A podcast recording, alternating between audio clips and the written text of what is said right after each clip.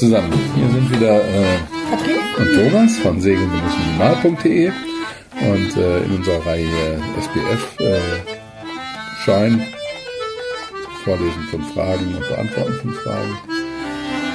Ja, wir haben heute wieder angefangen. Wir waren heute am Boot und haben ähm, Anti-Fouling gestrichen, sind wieder total motiviert und freuen uns, dass es endlich bald wieder losgeht. Außerdem haben wir einen netten Kommentar gekriegt von Fabian,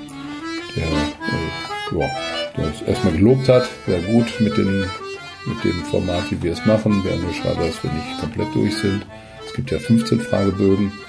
Das heißt, die letzten drei fehlen komplett und wir haben gesagt, okay, dann ziehen wir es nochmal durch. Dann äh, versuchen wir jetzt mal wieder in zwei Wochen Takt, wenn das Coronavirus sich ausbremst, äh, die, die Fragebögen zu machen. Ja, und dann fangen wir auch gleich an. Und zwar mit der Frage 11. Wozu dient die Lichterführung? Antwort. Sie zeigt Fahrtrichtung und Lage eines Fahrzeugs an. Ja, das ist zwar nicht alles, wofür die Lichterführung äh, da ist, aber ist auf jeden Fall schon mal, auf jeden Fall schon mal richtig. Äh, wenn wir mit der Fahrtrichtung anfangen, klar, ähm, wir, wir, können schon anhand der Positionslichter, die wir sehen, sagen, in welche Richtung so ein Fahrzeug unterwegs ist. Wenn wir zum Beispiel weiß sehen, wissen wir, es, wir sind in seinem Hecklichtbereich, das fährt quasi von uns weg. Ähm, sehen wir grün, dann wissen wir, das ist irgendwie von links nach rechts unterwegs äh, für uns und äh, sehen wir rot, das ist natürlich andersrum, von rechts nach links und sehen wir rot und grün, dann kommt es irgendwie auf mich zu, dann muss ich ein bisschen auf aufpassen. Ja, das andere ist die Lage. Ähm, Lage ähm, ist die Lage des Fahrzeugs bezogen auf meine eigene Position.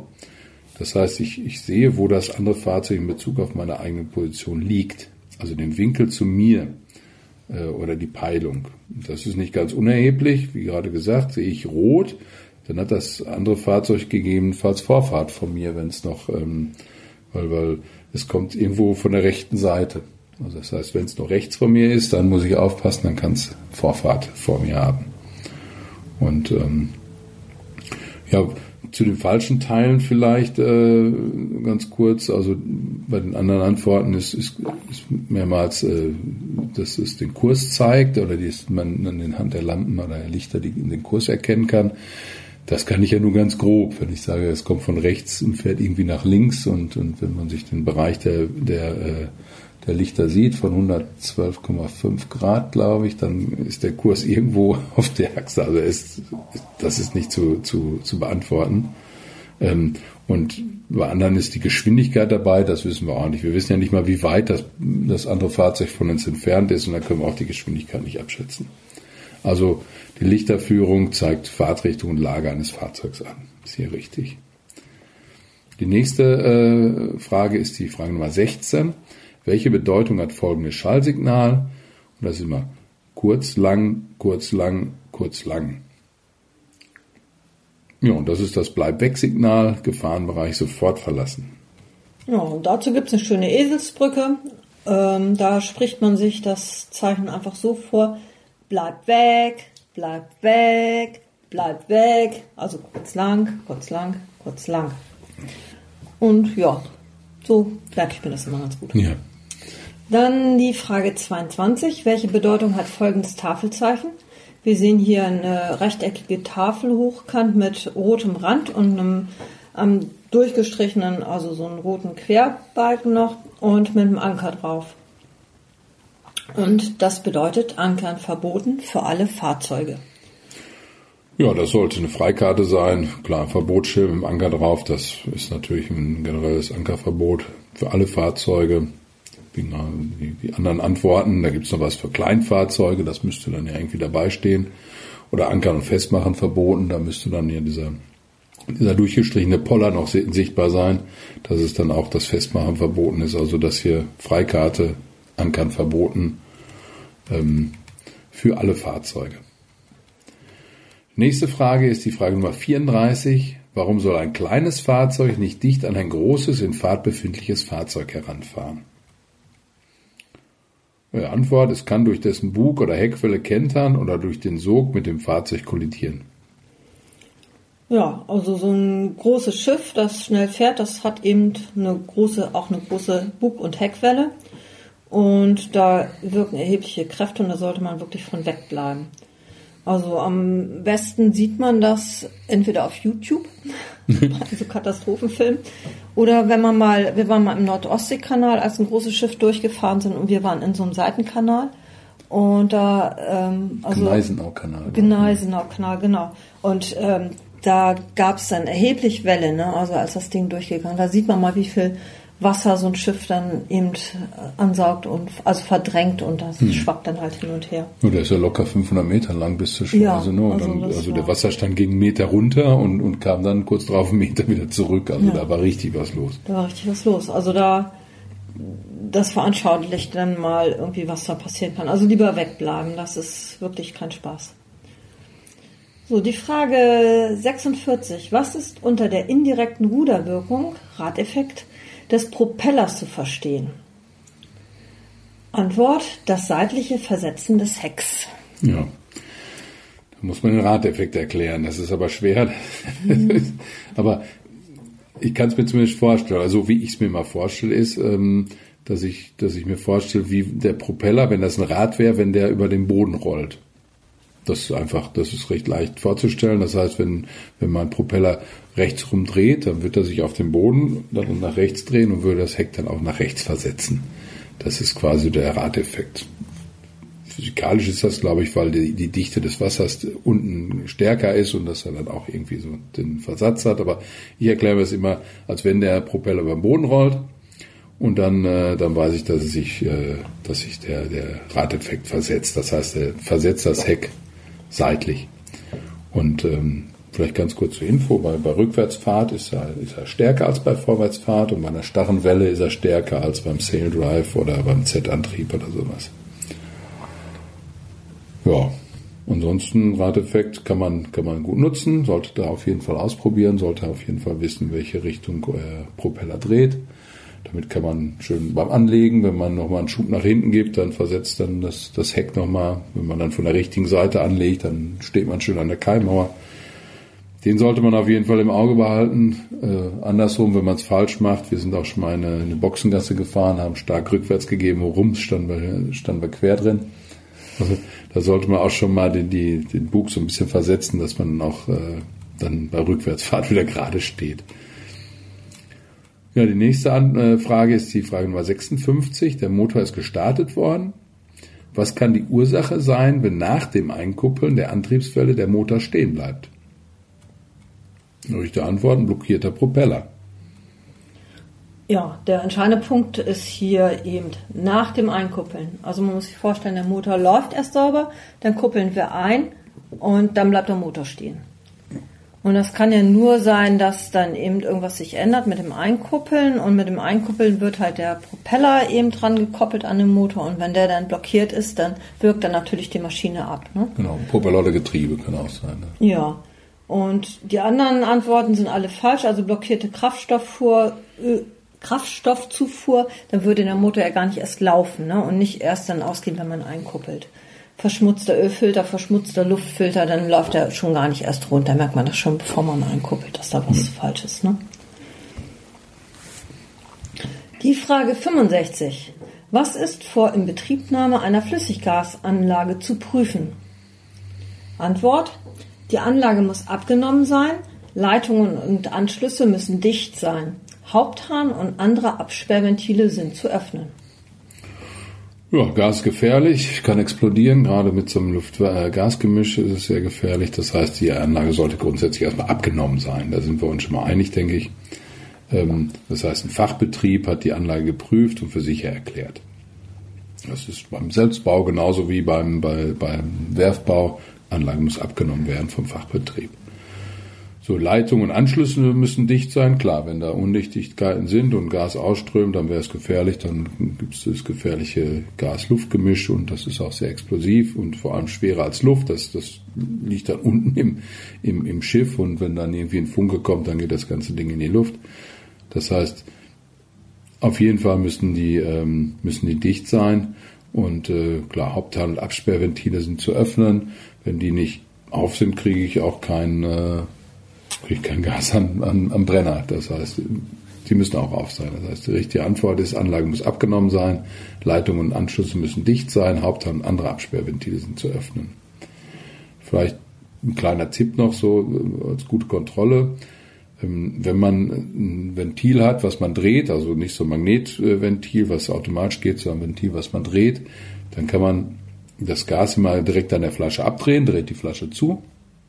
Und wenn ich am nächsten Morgen dann jetzt meinen Kaffee kochen will und drehe das Gas wieder auf, dann schön leise sein, aufpassen. Und wenn ich es aufdrehe und es zischt, dann weiß ich, ähm, dass, äh, dass irgendwo aus dem Schlauch dann der Druck entwichen ist, der jetzt dann wieder aus der Flasche da reingeht.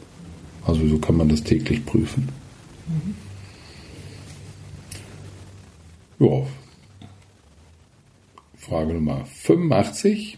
Welche Vorschriften regeln die Ausrüstung, Anordnung und Anbringung der Positionslaternen, Sichtzeichen und Schallsignalanlagen auf Fahrzeugen? Das sind die Kollisionsverhütungsregeln, die Seeschifffahrtsstraßenordnung und die Schifffahrtsordnung Emsmündung. Ja, ähm, also worum geht's hier? Hier geht's drum, zum Beispiel, wenn ich mir eine neue Positionslaterne kaufe, dann ist die abgenommen und eben die Kriterien, nach denen die Abnahme erfolgt, dieses eben in den genannten Verordnungen eben beschrieben. Ne? Darum geht es und ähm, man kann jetzt hier schön mal wieder eben im Ausschlussverfahren die falschen Antworten durchgehen. Also in den falschen Antworten wird zum Beispiel die Sportbootführerscheinverordnung genannt. Die hat natürlich überhaupt nichts mit der Ausrüstung von so einem Boot zu tun. Die Schiffssicherheitsverordnung weiß ich gar nicht, ob es sie gibt. Jedenfalls ist mir die noch nicht untergekommen. Und die Verordnung zur Sicherung der Seefahrt, ich glaube, die gibt es auch nicht. Also wenn man so dubiose Sachen trifft, die man sonst irgendwie nie gehört hat, dann streicht man die und bleibt bei den einfach bei den Grundlagen.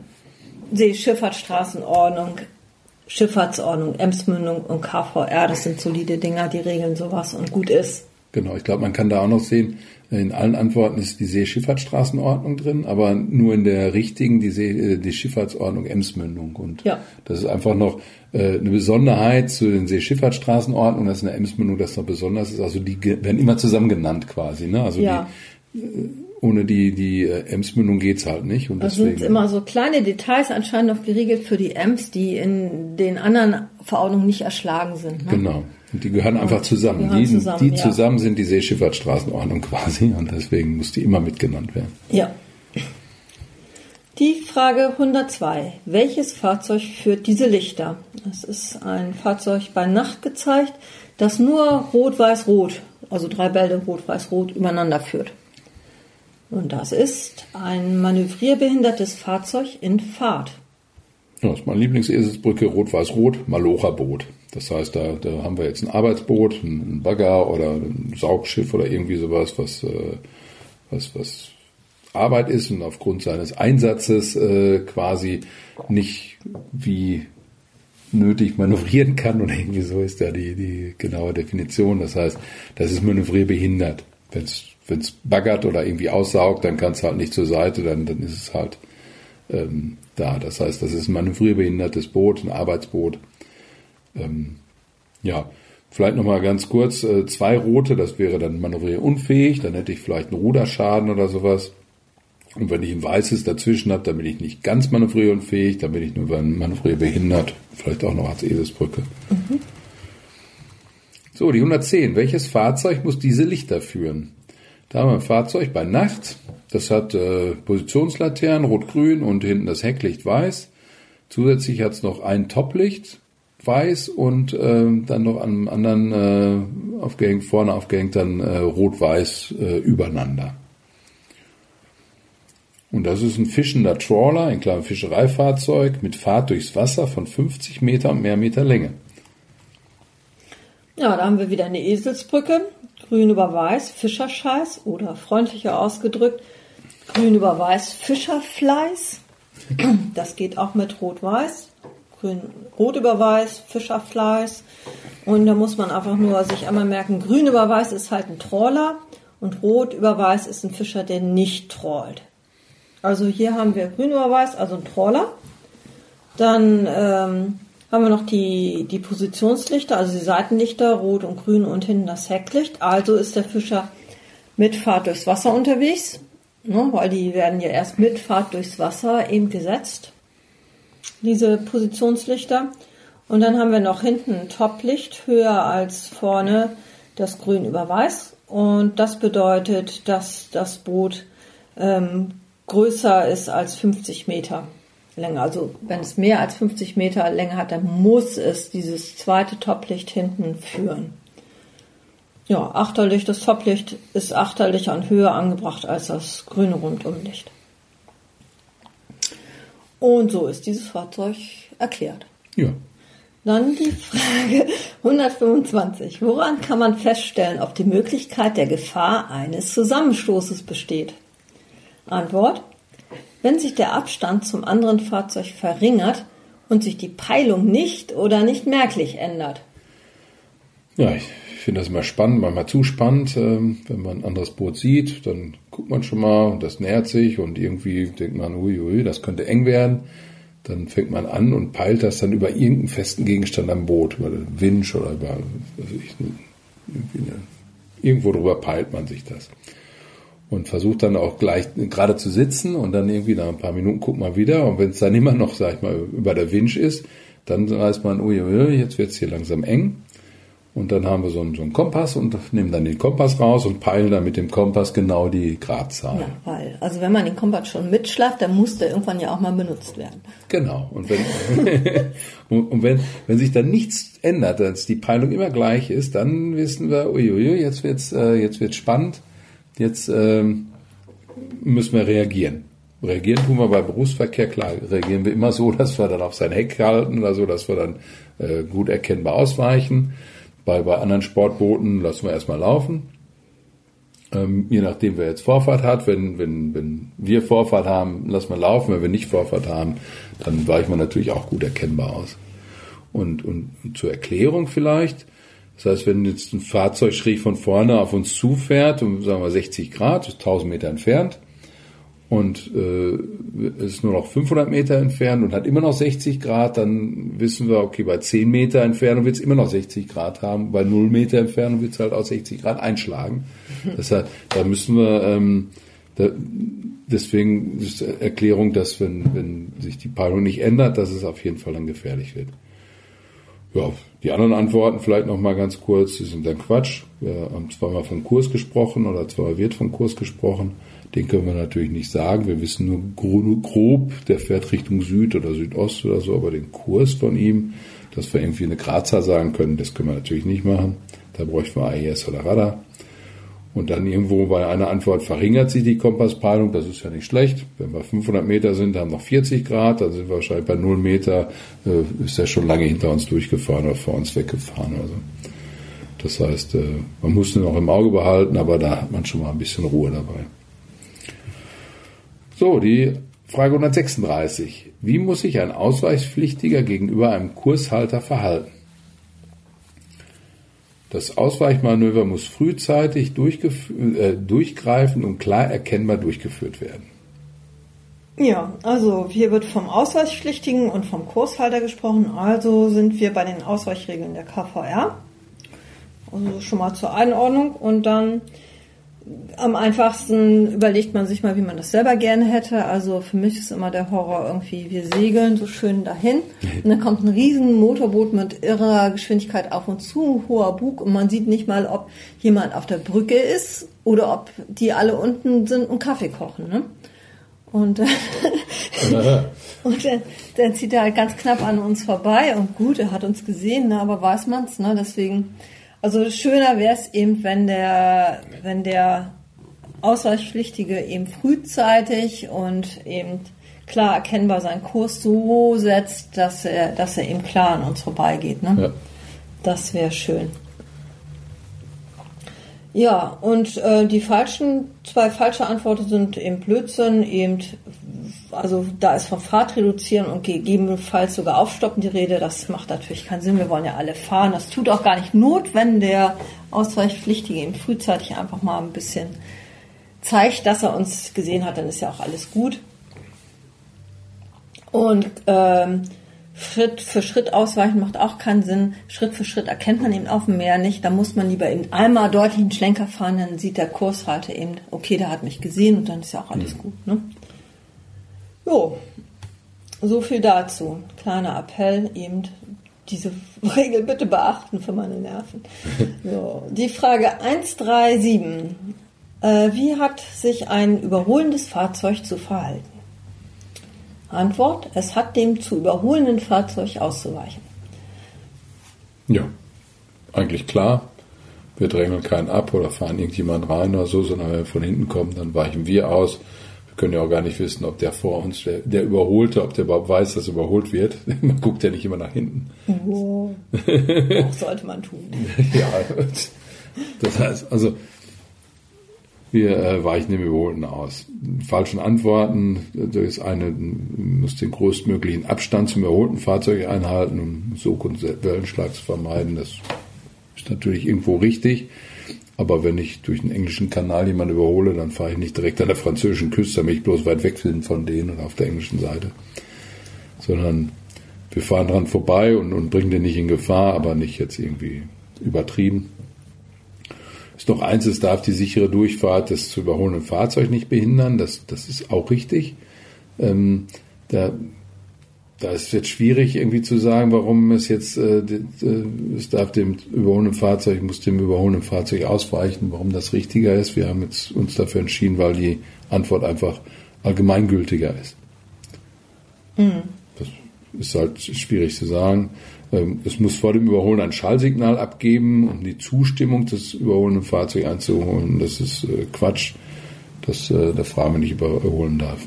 Mhm. Also da muss man sich vielleicht ein bisschen auswendig lernen bei der Frage, die muss man einfach im Kopf behalten. Die richtige Antwort ist hier, es hat dem zu überholenden Fahrzeug auszuweichen. Ja, dann sind wir bei der Frage 141. Welche Bedeutung hat folgendes Schallsignal? Es ist kurz, lang, kurz. Und das ist die richtige Antwort. Ein Ankerlieger macht äh, ein sich näherndes Fahrzeug auf eine gefährliche Annäherung aufmerksam. Ja, dazu haben wir leider keine Eselsbrücke. Das heißt, das fällt in die Kategorie auswendig lernen. Sorry. Das heißt, wir kommen gleich zur nächsten Frage, der 145. Wie hat sich ein Maschinenfahrzeug bei Kollisionsgefahr in einem Einbahnweg eines Verkehrstrennungsgebietes gegenüber einem Maschinenfahrzeug zu verhalten, das den Einbahnweg von Steuerbord kommend quert. Also zwei Maschinenfahrzeuge treffen sich im Verkehrstrennungsgebiet. Ähm, wie hat sich der das dem Einbahnweg folgende Fahrzeug einem ähm, Fahrzeug zu verhalten, das von Steuerbord kommend das Verkehrstrennungsgebiet quert? Die Antwort ist, es muss dem anderen Fahrzeug ausweichen. Ja, Appell an alle, guckt euch die Regeln eines Verkehrstrennungsgebietes an. Die sind wirklich oft äh, ja. Inhalt von, von Fragen hier für den Sportbootführerschein. Die werden auch noch für die nächsten Führerscheine, wenn er danach weitermacht, immer ja, wieder ja, sind wichtig immer sind. Die sollte man immer dabei haben. Und das ist auch, glaube ich, echt doof, da durchzufahren. Also guckt euch die Regeln an und eine Regel sagt ganz klar, dass äh, im Verkehrstrennungsgebiet die Kollisionsverhütungsregeln gelten eine Kollisionsverhütungsregel sagt, dass äh, Fahrzeuge von rechts Vorfahrt vor Fahrzeugen von links haben. Und ähm, dieses, dieses Verkehrstrennungsgebiet sagt einfach nur, ich darf äh, nur in meinen Einbahnwegen fahren.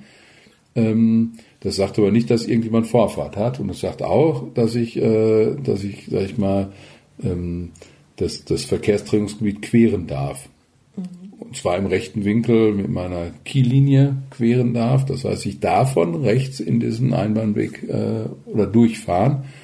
Und dann gelten halt die KVR rechts vor links. Das heißt, dieses Fahrzeug hätte jetzt vor dem aus dem Einbahnweg fahrenden Vorfahrt.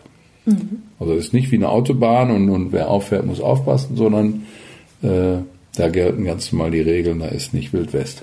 Ja.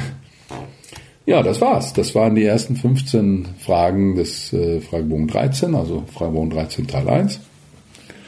Ja, wir hoffen, es hat euch gefallen. Wir versuchen jetzt auch äh, versprochen die letzten äh, versprochen.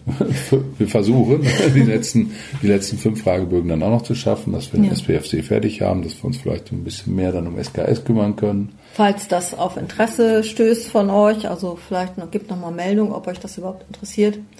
Jedenfalls freuen wir uns immer noch über Kommentare. Zum Beispiel kamen Kommentare rein, wo doch die Kurzfassung von diesen Podcast-Folgen vermisst ja. wurden. Und wir reagieren dann auch drauf. Die Kurzfassung gibt's wieder auf unserem Blog segeln-minimal.de. In den Kurzfassungen ähm, ist, da findet ihr eben genau diese Podcast-Folgen, aber ohne das Gequatsche vorneweg und ohne das Gequatsche hinten dran. Eben so, dass ihr das dann eben auch öfter mal hören könnt, ohne, ohne dass es nervt, wenn genau. ihr wirklich damit üben wollt. Also nur der Fragenblock, Fragen vorlesen, ja. beantworten. Genau. Äh, dass das vielleicht noch ein bisschen. Genau, also wenn ihr Tipps, Wünsche habt, also wir freuen uns immer über Rückmeldungen und reagieren auch drauf. Ne? Ja. ja. Genau. Ja, ansonsten. Ansonsten bleibt gesund. Bleibt gesund, viel Glück bei der Prüfung, wenn ihr, wenn ihr die habt. Und äh, ja. Oh, alles Gute und viel Spaß auf dem Wasser. Geht ja bald wieder los. Jo. Bis dann. Tschüss. Tschüss.